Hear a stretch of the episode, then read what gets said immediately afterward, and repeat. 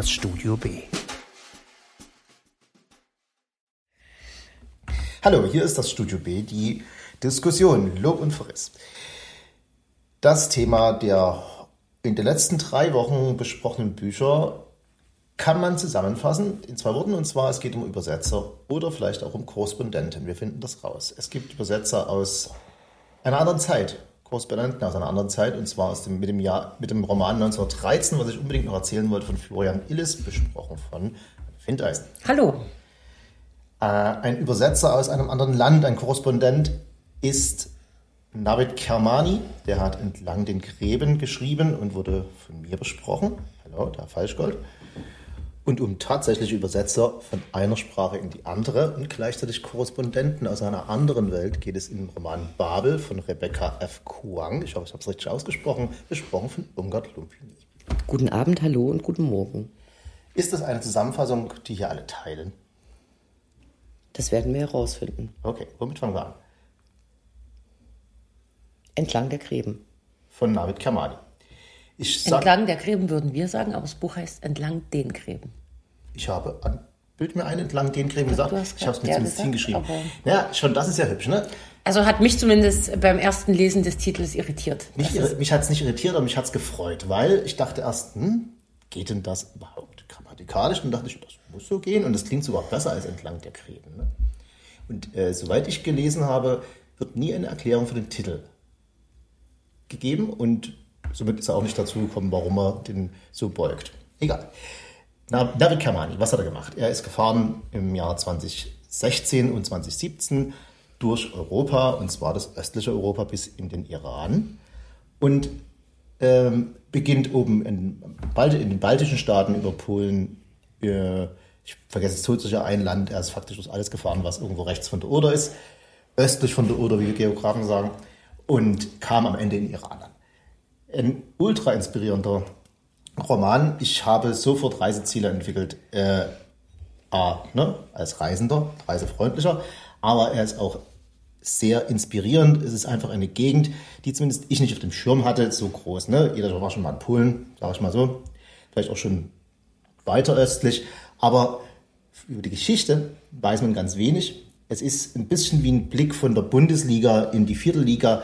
Ganz viele äh, kleine Völker, die teilweise ausgedacht klingen. Ne? So, also man kennt noch Moldauer und man kennt Georgier und Aserbaidschaner und dann wird es immer kleiner. Ja, Karabach sage ich nur. Und jede haben ihre eigene Geschichte, ihre eigenen Konflikte. Es geht sehr viel um Krieg.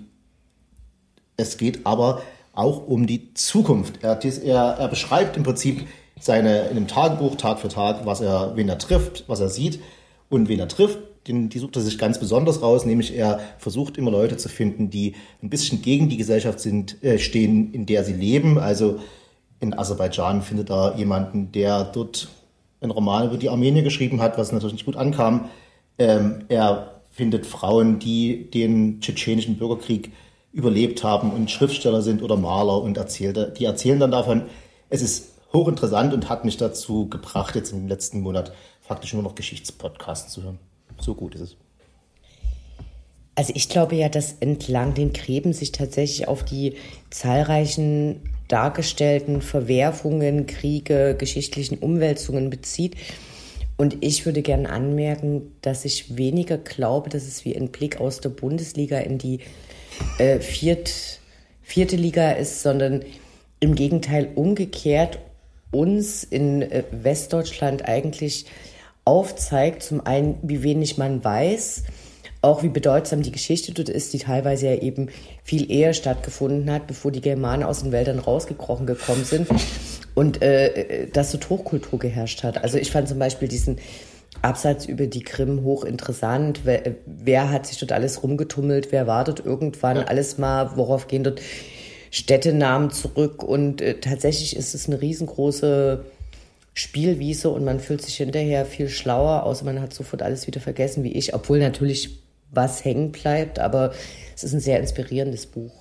Also ich bin in meiner Lektüre ähm, leider noch nicht so weit fortgeschritten, aber was ich zum Beispiel sehr spannend fand, auch zum Thema Sprache, das ist ja dann auch nochmal ein großes Thema in dem Buch, was Irmgard vorgestellt hat, ähm, als er die Konzentrationslager aufsucht. Ich weiß nicht, ob ihr das noch so in Erinnerung habt wo er dann, wo es halt darum geht, wie krass es ist, man ist da und man kann alles lesen, weil es eben auf Deutsch hingeschrieben ist und halt man so eine Schuld spürt und er sich dann auch mit Schülern aus anderen Ländern unterhält, die das gar nicht so nachvollziehen können.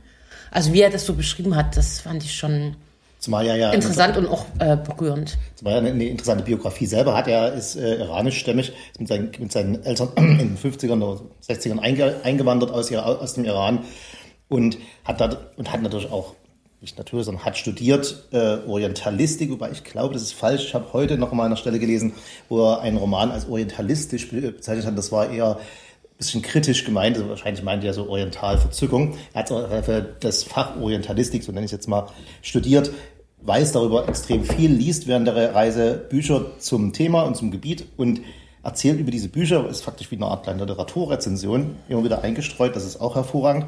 Und das Interessante ist natürlich vor allen Dingen, dass es schon 2016 war, speziell der Bericht aus der Ukraine 2016, liest sich gar nicht so anders als heute. Die hatten nämlich damals schon Krieg, hat uns alle nicht interessiert. Und rückt es aber eben auch nochmal ins Bewusstsein, indem er ja äh, dann auf der Krim sowohl mit äh, angeblich befreiten äh, Russen spricht, aber auch mit Tataren und hochinteressantes Buch. Ja, äh, kommen wir gleich zum nächsten. Ähm, das wäre auch zum Thema Krieg fast ein bisschen, ne? Ja, 1913 ist ja bekanntlicherweise das Vorkriegsjahr. Was macht Florian Illis in dem Buch 1913? Ähm, er macht im Prinzip das Gleiche wie in dem Vorgänger, was, also der Vorgänger heißt, hatte ich ja auch mal hier besprochen, 1913, der Sommer des Jahrhunderts.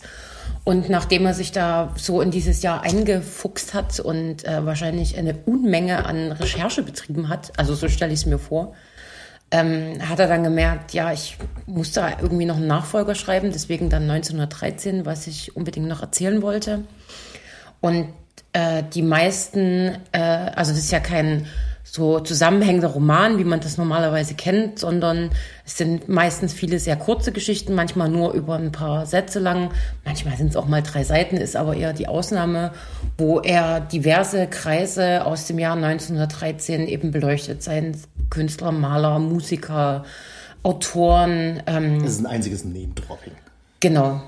Ähm, wobei ja auch Manche Stories sind mit den paar Sätzen einfach abgeschlossen, wie wenn er von irgendeinem Patent zum Beispiel erzählt, was ich ja auch als Beispiel in meiner Rezension gebracht hatte. Und manche tauchen eben immer wieder auf und deren Geschichte wird dann schon über das Jahr, zumindest über dieses eine Jahr 1913 begleitet. Spielen Arbeiterkämpfe in dem Buch eine Rolle? Die arme, darbende, arbeitende Bevölkerung? nee, der, äh, Florian Illis ist Kunsthistoriker, Maler gar. Nee, nee Maler, Maler nicht, aber, aber, er kennt sich extrem mit bildender Kunst aus.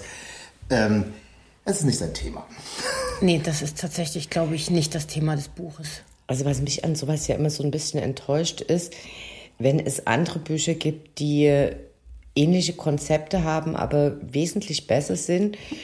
Äh, ich meine zum Beispiel Bill Poison, der hat äh, ein Buch über den Sommer 1927 in den USA geschrieben. Und da geht es eben auch darum zu zeigen, und das findet man tatsächlich in relativ vielen Jahren zurückblickend in der Geschichte, dass es Jahre gibt, in denen passiert einfach wahnsinnig viel. Für uns fällt wahrscheinlich immer zuerst ein, so 1989, 1968. So, da ist es der Sommer 1927 und da macht er eben eine Betrachtung und schafft es da aber eben sehr unterschiedliche Sachen zu beleuchten. Und was mich an dem Florian Illis Buch so, so ein bisschen stört, ist tatsächlich der Stil. Ich kann mir vorstellen, dass viele es unterhaltsam finden.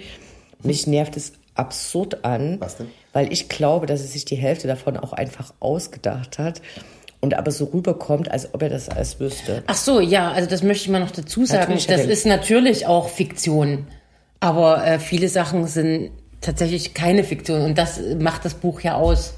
Aber mich, mich, mich bringt der Stil wirklich ziemlich um. Also, am Morgen des 1. Januar, und zwar um 8.30 Uhr, wenn Sie es genau wissen wollen, wenn Sie es genau wissen wollen, ich habe nie danach gefragt, er sagt es, was soll das?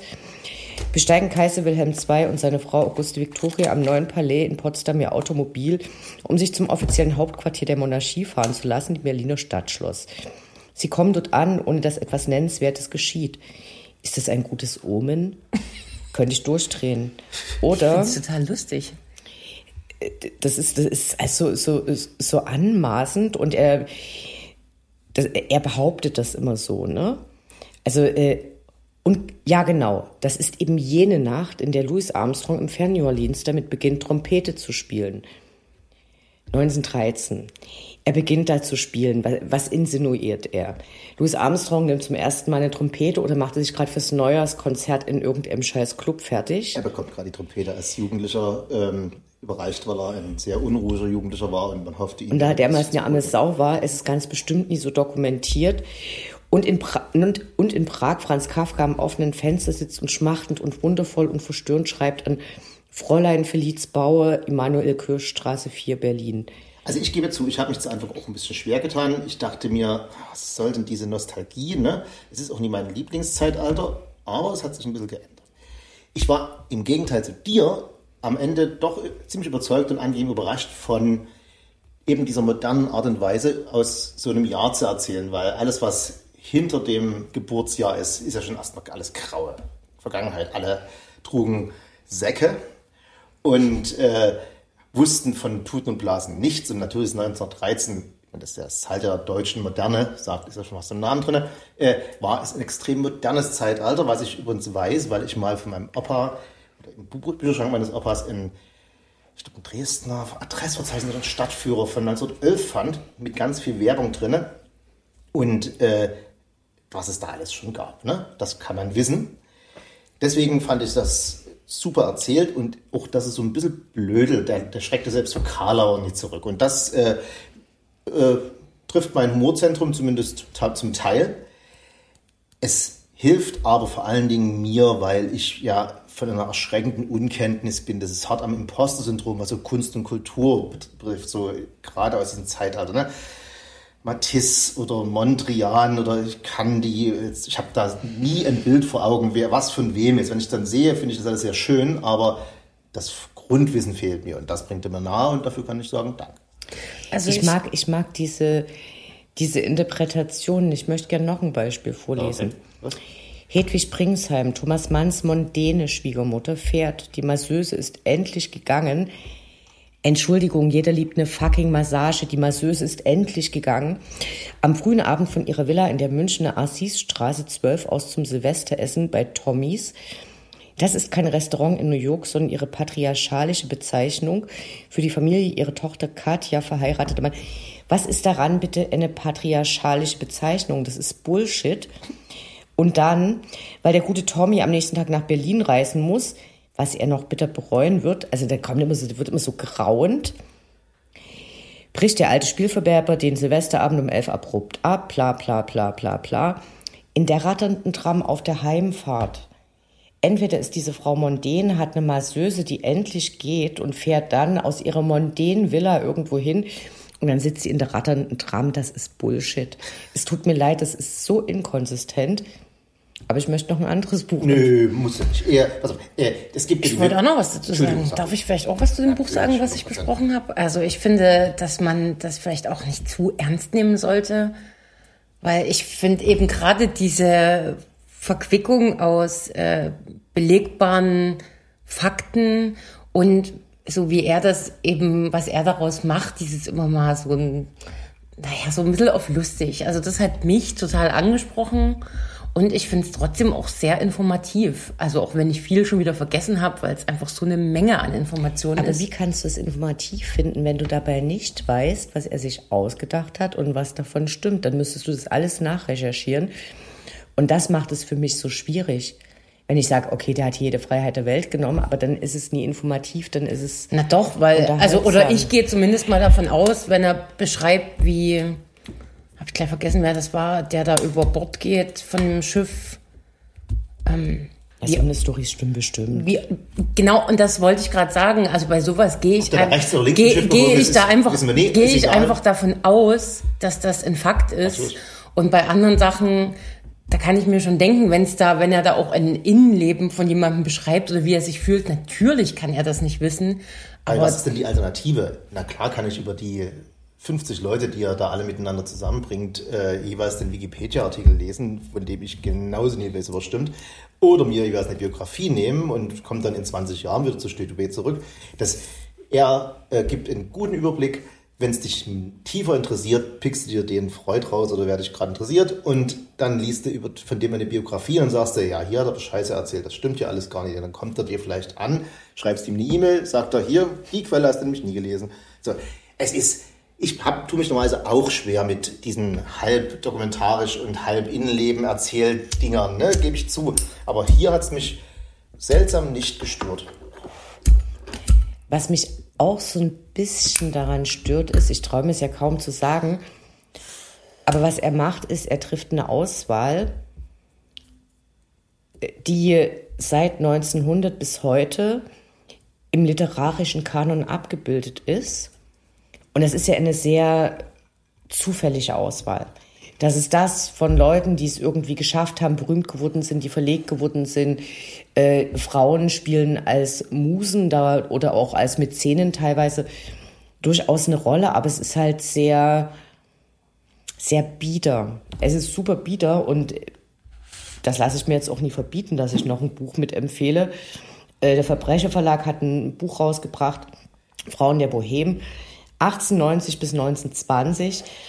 So, und äh, da geht es um Frauen, die in Berlin und München ankommen und sehr radikale Lebensmodelle probieren und schreiben. Und äh, heutzutage findet man dann irgendwo in Archiven was und die sind aber eben nicht bekannt geworden und haben aber abgeliefert. Und hier lese ich eine Zusammenstellung von Sachen, die ja, eben größtenteils wahrscheinlich bekannt sind. Aber nur weil es dieses Buch der Frauen der Behemen gibt, darf es doch bitte schön auch ein anderes Buch geben, wo die Frauen. Ich finde es halt nicht neu ja, das habe ich ja gerade gesagt, wenn man so relativ unbedarft ist, zumindest ähm, wenn die, Nehmen, wenn die Names droppen, ich dann nicht immer sofort weiß, wann es war. Ähm, mir hat es geholfen. Ich kannte auch viele Namen nicht übrigens. Na, und dafür liest man ja. Ne? Okay, ich, ich habe jetzt äh, einige Seiten gelesen und kannte bisher alle Namen, aber äh, gut. okay.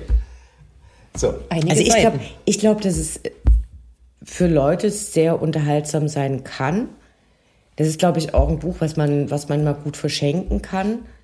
Vielleicht jetzt nicht an Leute, die sich damit wirklich auskennen, dann wird es Krütze, aber äh, weil, ist ein Bestseller, ne? Weil es sind, es sind kurze Vignetten, aber ich sag mal so, ein Typ der Generation Golf geschrieben hat, ich bitte euch. Also da bin ich dann echt Snob und aber wie gesagt, mich hat dieses Muster auch nicht überzeugt aber gerade Snobismus vorgeworfen. Ne? Aber ich zum Beispiel war jetzt ähm, vergangenes Wochenende in Leipzig, hatte vorher über, geht ja auch, das Thema Völkerschlachtdenkmal kommt da ja immer mal ähm, äh, zur Sprache und das Königin Luise Haus, was damals für abstinente Frauen gegründet wurde.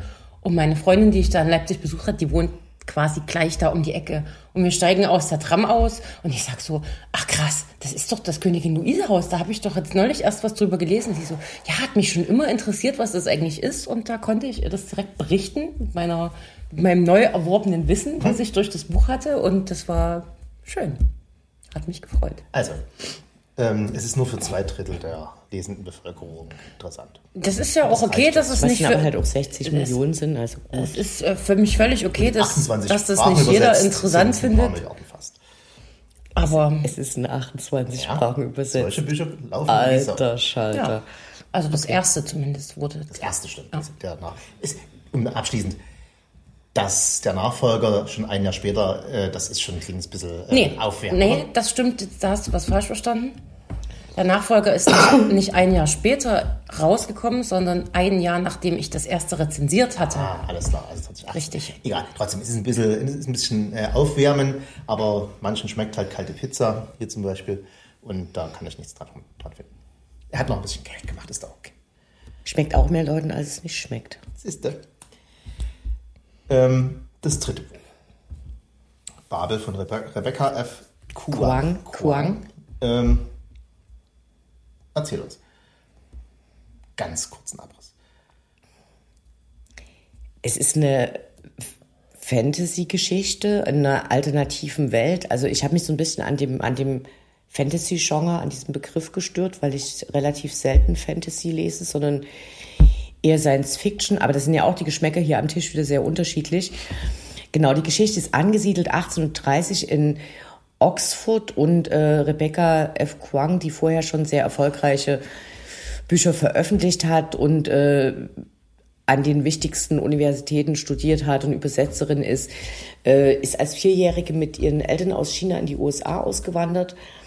Und sie maßt sich jetzt quasi an, äh, eine Geschichte über Oxford zu schreiben. Und dann ist dem Ganzen ein sehr lustiges Kapitel vorangestellt, wo sie äh, antizipiert, wie ihr die ganzen Engländer und Gelehrten auf die Finger kloppen, wie sie es wagen kann, Oxford so darzustellen, wo wir doch alle wissen, dass das aber genau so und so und so und nicht so ist.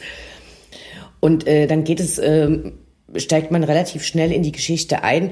Am Anfang äh, gibt es einen kleinen chinesischen Jungen, der ist der letzte Überlebende seiner Familie. Die sind alle an Cholera gerade gestorben und ein englischer Professor kommt, äh, heilt ihn mit Hilfe eines Silberbahns, nimmt ihn mit nach England und äh, dann wächst er dort auf und kriegt ein strenges äh, Programm übergeholfen und soll Sprachstudent werden. Und zwar, damit er das tatsächlich sein vorbestimmtes Lebensziel ist, dass er nach Babel äh, in Oxford geht und dort äh, das Silberhandwerk lernen wird. Und die Voraussetzung dafür ist, dass er eben äh, sich in verschiedenen Sprachen sehr heimisch fühlt, weil man das braucht, um Silberbahnen äh, mit Wortpaaren zu versehen. Das Babel ist ein fiktives Gebäude im Oxford, das es im Oxford nicht gibt. Fast, alle, fast alles genau, andere gibt es, aber, aber, das Ding gibt es okay, nicht. Okay, hätte man, hätte man äh, sagen müssen, habe ich jetzt so ein bisschen vorausgesetzt, weil Babel kennt man ja als den Turmbau zu Babel und äh, wie wir alle in der Bibel gelernt haben, der ist nie zustande gekommen, weil da ist Gott gekommen und hat äh, eine große Sprachverwirrung äh,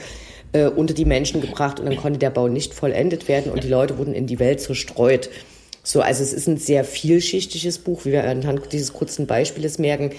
Und es geht ganz viel um Sprache, um Macht. Mittendrin lernt man ganz viel darüber, wie Kolonialisierung äh, funktioniert, mit wie viel Gewalt es durchgesetzt wird, äh, wie scheiße Frauen in Oxford 1830 dran waren. Und das Ganze ist aber tatsächlich Dennis Scheck hat es ja so als äh, die beste Geschichte im Fantasy-Genre seit Harry Potter bezeichnet.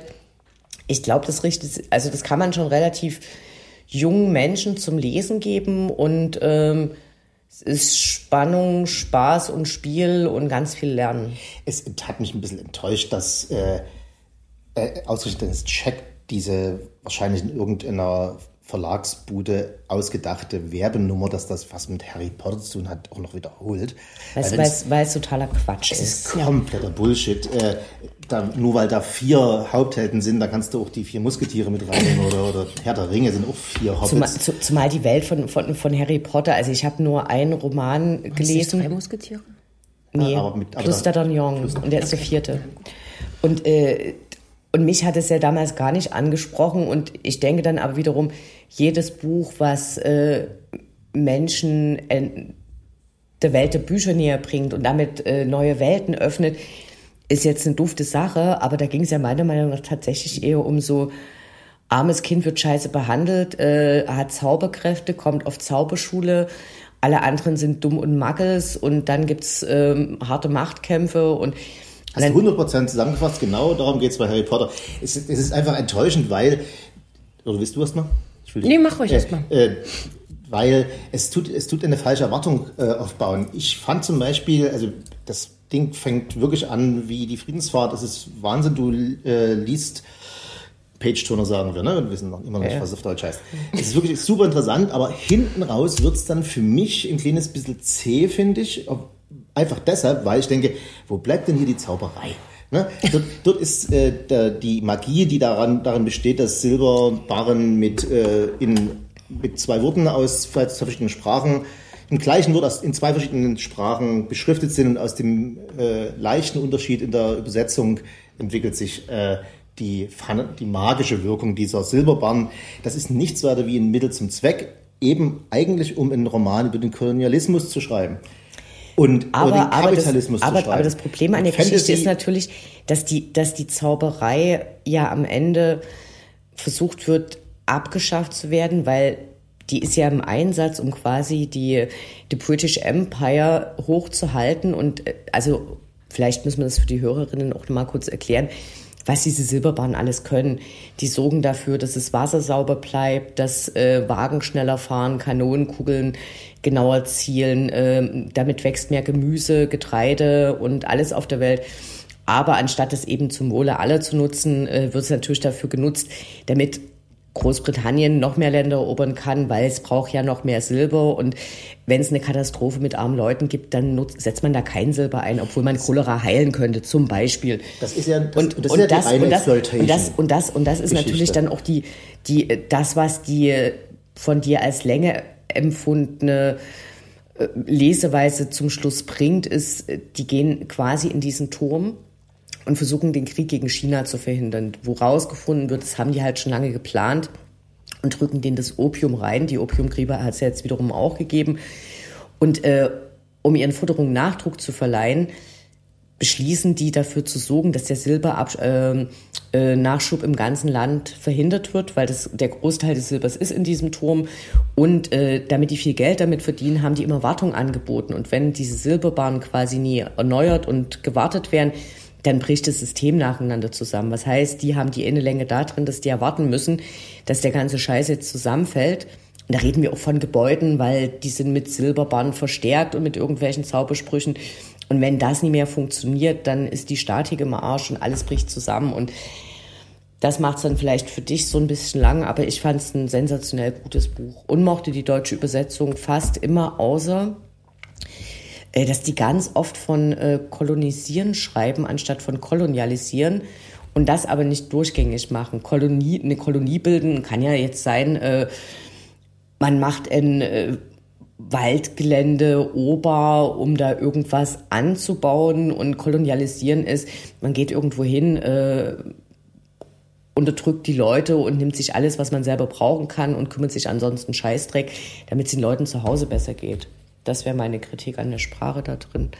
Äh, apropos Sprache wollte ich noch sagen, was mir ganz gut gefallen hat, neben dem ganzen großen Thema, worum es geht, ist, äh, sind auch so diese kleinen Gedanken des Protagonisten, wenn er so überlegt, warum bei so zusammengesetzten Worten, warum bestehen die jetzt aus dem Teil und dem Teil und er sich dann versucht, das herzuleiten, das ist für mich als jemanden, die Interesse an Sprache hat, ähm, auch noch so, so ein kleines, ähm, so eine kleine Kirsche obendrauf. Ich finde es fast, das, fast, äh, fast das Wichtigste, nicht das Wichtigste, aber das fast, das kommt ein bisschen zu kurz, ne? Es ist A, Fantasy, Magie, Wahnsinn. Es ist natürlich Kolonialismus und Kapitalismuskritik, auch super.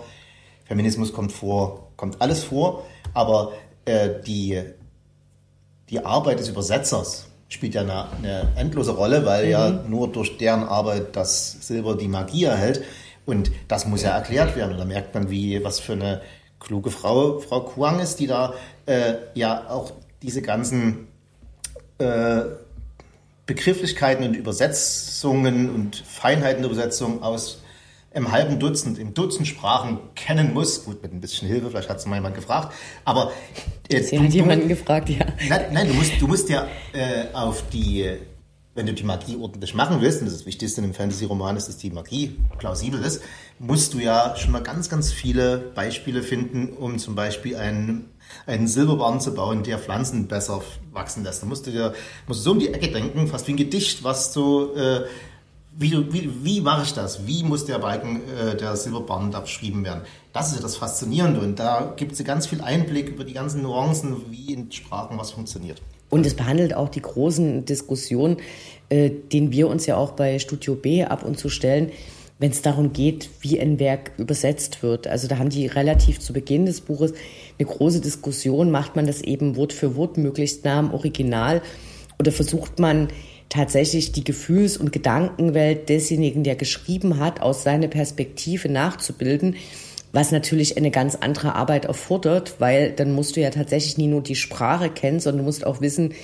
wie Leute in diesem Land äh, vielleicht Sachen wahrnehmen. Da gibt's ja Bedeutungsunterschiede und es geht im Prinzip ganz viel um dieses äh, jedes Mal, wenn es einen Übersetzungsversuch gibt, gibt es Sachen, die sind lost in translation und diese Silberbahnmagie so quasi dafür, dass diese Grenze übersprungen wird, was ja aber für uns relativ unmöglich ist. Ne? Also und äh, zum Beispiel nimmt ja diese Macht äh, der Mag also die Magie der Worte auch ab, wenn das Sprachen sind, die viele Leute sprechen.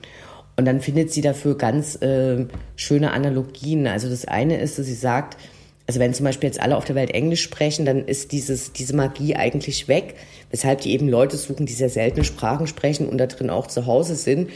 Und äh, auf der einen Seite hilft es natürlich dem Empire total, wenn alle Englisch sprechen, weil dann musst du dir nicht so viel Mühe geben, wenn du in der Fabrik den Arbeitern Anweisungen gibst. Aber deine Macht geht gleichzeitig flöten und die Leute äh, können, können viel, viel eher zusammenfinden. Also es gibt, es gibt ganz viele Ebenen in dem Buch, die man betrachten kann und das macht es, glaube ich, sehr gut. Und vielleicht abschließend, bist du mit dem Ende zufrieden? Wie es ausgeht? Ich bin noch nicht beim Ende, deswegen bitte nicht zu viel spoilern jetzt. Also ich habe in meiner Rezension ja extra gesagt, die so Leute sollen das Buch lesen, bevor sie unsere Diskussion hören. Dann lassen wir das als Übung für den Hörer. Ich fahre, genau. wie gesagt, hinten raus ein bisschen unzufrieden. Ich konnte noch nicht mal richtig den Finger drauflegen. Ich hab, wüsste noch nicht mal, wie man es besser machen soll. Ich kann jetzt, werde nicht spoilern. Aber irgendwas war am Ende, hat am Ende nicht gepasst. Vielleicht besprechen wir das mal in einer weiteren Sendung irgendwann. Also was ich vielleicht anmerken möchte dazu ist, also die große Frage, was ja im Deutschen übersetzt worden ist, diese, diese Frage äh, nach der Notwendigkeit von, von Gewalt für eine Revolution, das wird ja relativ eindeutig beantwortet. Und es wird aber auch gezeigt, warum das eine der großen Diskussionen aller Revolutionäre und möchtegern Revolutionäre auf der Welt ist. Und sie scheut nicht davor zurück, dass eben auch Leute sterben, dass Leute eine sehr große Enttäuschung sind, also dass enge Freundschaften, äh, die voller Liebe sind, am Ende trotzdem nicht funktionieren. Und zeigt aber auch Möglichkeiten. Also nein, ich war jetzt nicht so unzufrieden. Das war mir wiederum sehr sympathisch und ich, das wird auch entweder zu einer ultra schlechten Verfilmung aus Hollywood führen oder es wird einfach nie verfilmt werden, weil das Ende ist nicht für oder, äh, für, oder man für, passt für das, das, Ende an. Ja, und da wüsste ich halt nicht. Das dann funktioniert es auch wieder nicht. Aber dürfen müssen jetzt aufhören. Äh, das Buch ist eine hundertprozentige Empfehlung. 2013 äh, ist eine 66-prozentige Empfehlung. 1913. Was, was habe ich gesagt? 2013. Ja, mein, mein War aber jetzt auch keine Empfehlung 2013. und äh, entlang den Gräben ähm, kann, 100, ich, 100 kann ich zu 100% empfehlen. Das war Studio B, die Diskussion. Bis zum nächsten Mal. Irmgard Lompini. Auf Wiederhören. Findeisen. Adieu. Und Herr Falschgott.